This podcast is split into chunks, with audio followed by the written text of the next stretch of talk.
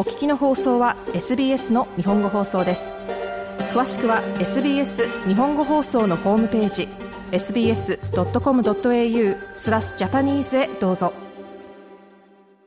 FIFA ワールドカップカタール大会の19日目オーストラリアの東部デイライトセービングタイムの今朝早くに準々決勝が2試合行われました。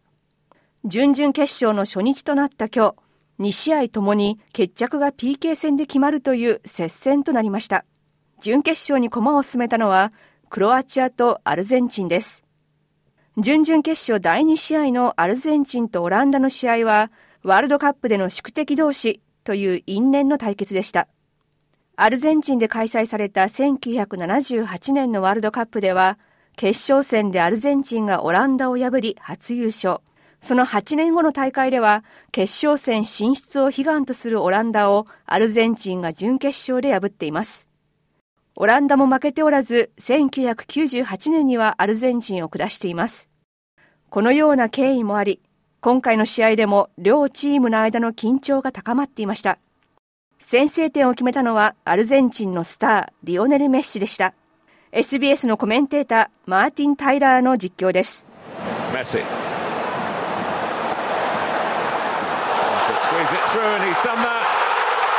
And he's made the way through.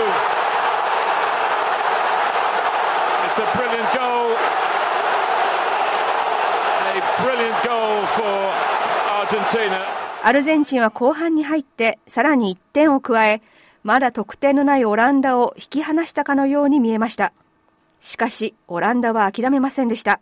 オランダ代表のルイ・ファンハール監督は、身長が193センチと高いボート・ベグホルストを試合に投入。その戦略の成果はすぐに出ました。83分にベグホルストがその身長を生かしたプレーで1点を返し、得点を1点差としました。そして残り時間が少なくなり、オランダの負けかと思われたアディショナルタイムで、ベグホルストがさらに2点目を決め、アルゼンチンに追いつきました。再びマーティン・タイラーの実況です。Oh, they've gone, a clever one, what a clever one. Unbelievable. 2-2.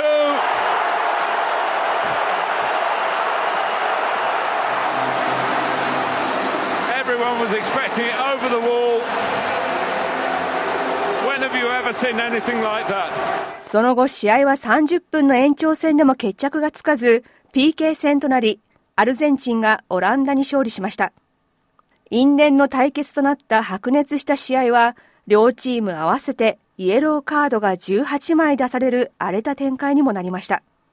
準決勝に駒を進めたアルゼンチン。アルゼンチンのスター選手メッシが目指すアルゼンチンのワールドカップ優勝の夢はまだ続いています。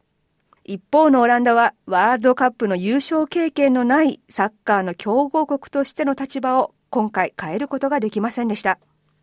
そしてその前に行われた準々決勝1試合目、クロアチア対ブラジルの試合では王者ブラジルが敗れるという波乱の展開になりました。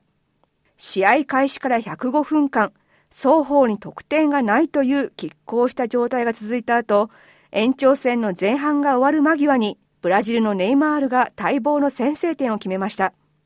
SBS で放送されたサイモン・ブラザートンとアンディ・タウンセンドの実況です。マーキニョス、ネイマー、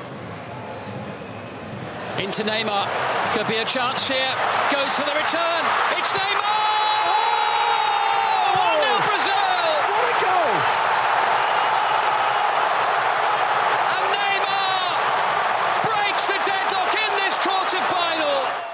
対0とクロアチアをリードしたブラジル。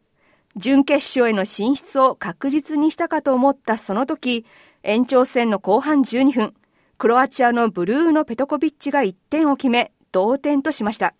再びサイモン・ブラザートンとアンディ・タウンセンドの実況です。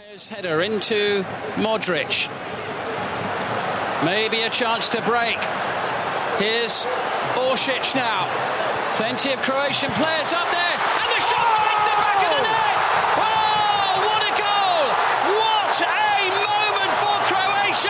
延長戦を1対1で終えたブラジルとクロアチアは PK 戦に入り、4人全員が決めたクロアチアがブラジルを下し、準決勝に駒を進めました。クロアチアはその前の日本戦に続き、連続して PK 戦を制して勝ち進みました。再びサイモン・ブラザートンとアンディ・タウンセンドの実況です。First potentially decisive moment in this penalty shootout. Marquinhos! Oh, he's missed! Brazil are out! The shock has happened! Croatia, for the second time in the space of a few days... ブラジルが負けたというニュースは驚きをもって世界に伝わりました。クロアチアがワールドカップで準決勝に進むのは3回目となります。